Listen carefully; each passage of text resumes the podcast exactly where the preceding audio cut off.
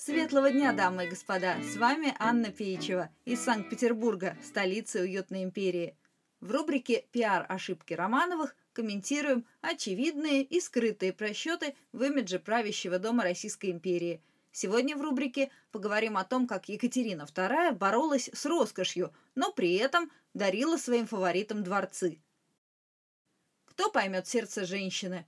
Уж точно не циничный пиарщик 21 века – Давайте-ка обсудим сегодня великую императрицу и ее страстную натуру, изрядно мешавшую ей управлять государством. Причем тут котик?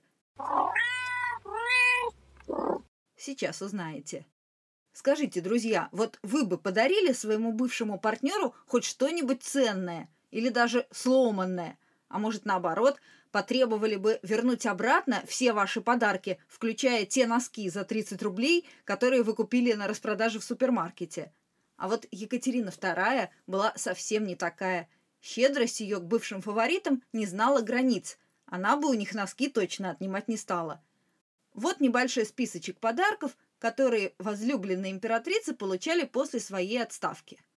Григорий Потемкин, главный фаворит и вечная любовь государыни, был буквально завален ценным имуществом – начиная от драгоценностей и заканчивая шедевральным Таврическим дворцом в центре Петербурга.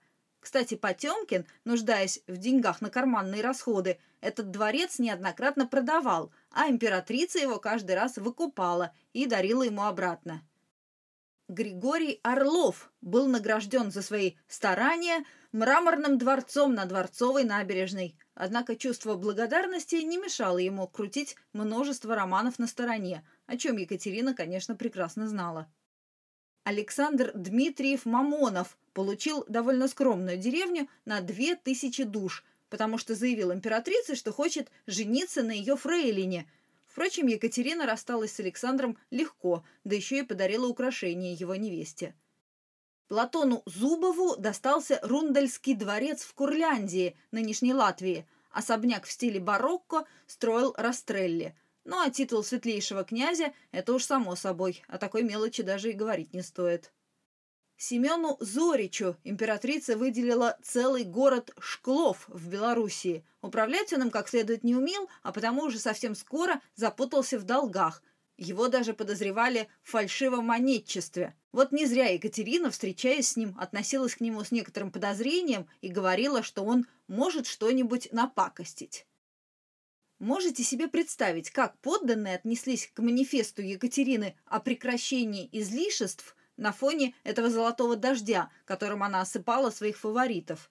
А между тем манифест был очень интересным и прогрессивным для своего времени. Государыня писала «Имеем к всему прибавить монаршее наше милосердное вещевание, дабы всяк и каждый, сколь возможно, старался удалить от себя все излишнее и ненужный всякого рода дворянство разоряющей роскоши, ибо вообще краса и украшения дворянина не суть и никогда быть не могут наружные украшения, как-то богатые одежды или несходственные с достатком экипажа, или великолепное убранство домов, или содержание излишнего и много числа праздных служителей в доме, навек от пашин отлученных, где бы они полезнее для господина, для себя и для общества быть могли.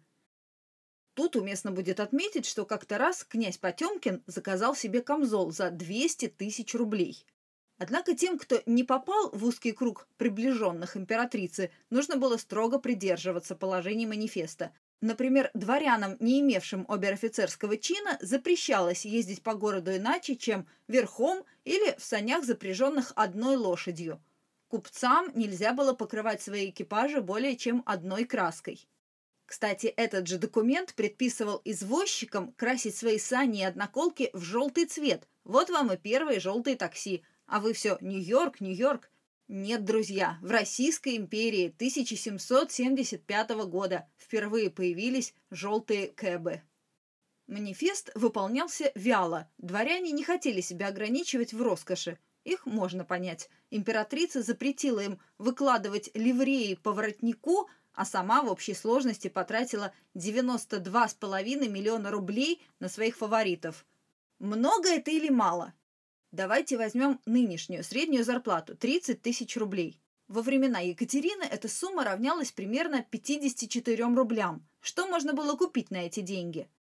137 бутылок отечественного пива или 89 книг «Древняя российская история» Михаила Ломоносова –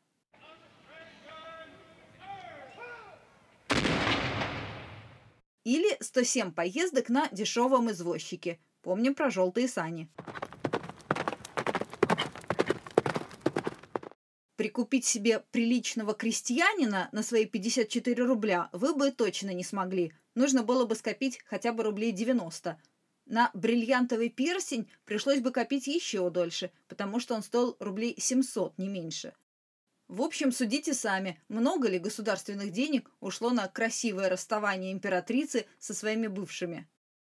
Какие подарки могла бы дарить Екатерина своим фаворитам, чтобы не ставить казну на грань разорения?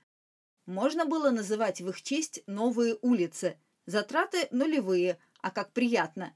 Екатерина была женщиной любвеобильной, так что к концу ее правления в Петербурге сформировался бы целый любовный квартал – еще вариант – называть в честь своих возлюбленных сорта сирени, которую императрица просто обожала. Денег, опять же, тут никаких не требуется, просто еще один небольшой манифестик, обязывающий садовников следить за обновлением списка бывших пассий государыни. Хороший вопрос, а что дарили фавориты самой Екатерине? Увы, кроме своей любви, как правило, ничего толкового. Однажды только Григорий Потемкин осчастливил государыню – Екатерина заказала в подарок князю сервиз из северского фарфора 744 предмета. В ответ душенька Гришенька принес ей миленького котенка. Императрица больше любила английских левреток, но и котику обрадовалась. У Пушистика был веселый и неупрямый нрав. Не то, что у самого князя Потемкина. Друзья, подписывайтесь на подкаст, чтобы не пропустить новые выпуски «Уютной империи». Каждую пятницу что-нибудь неожиданное и забавное из истории России. А еще читайте романы и рассказы серии «Уютная империя» на сайте автора annapeichева.ру.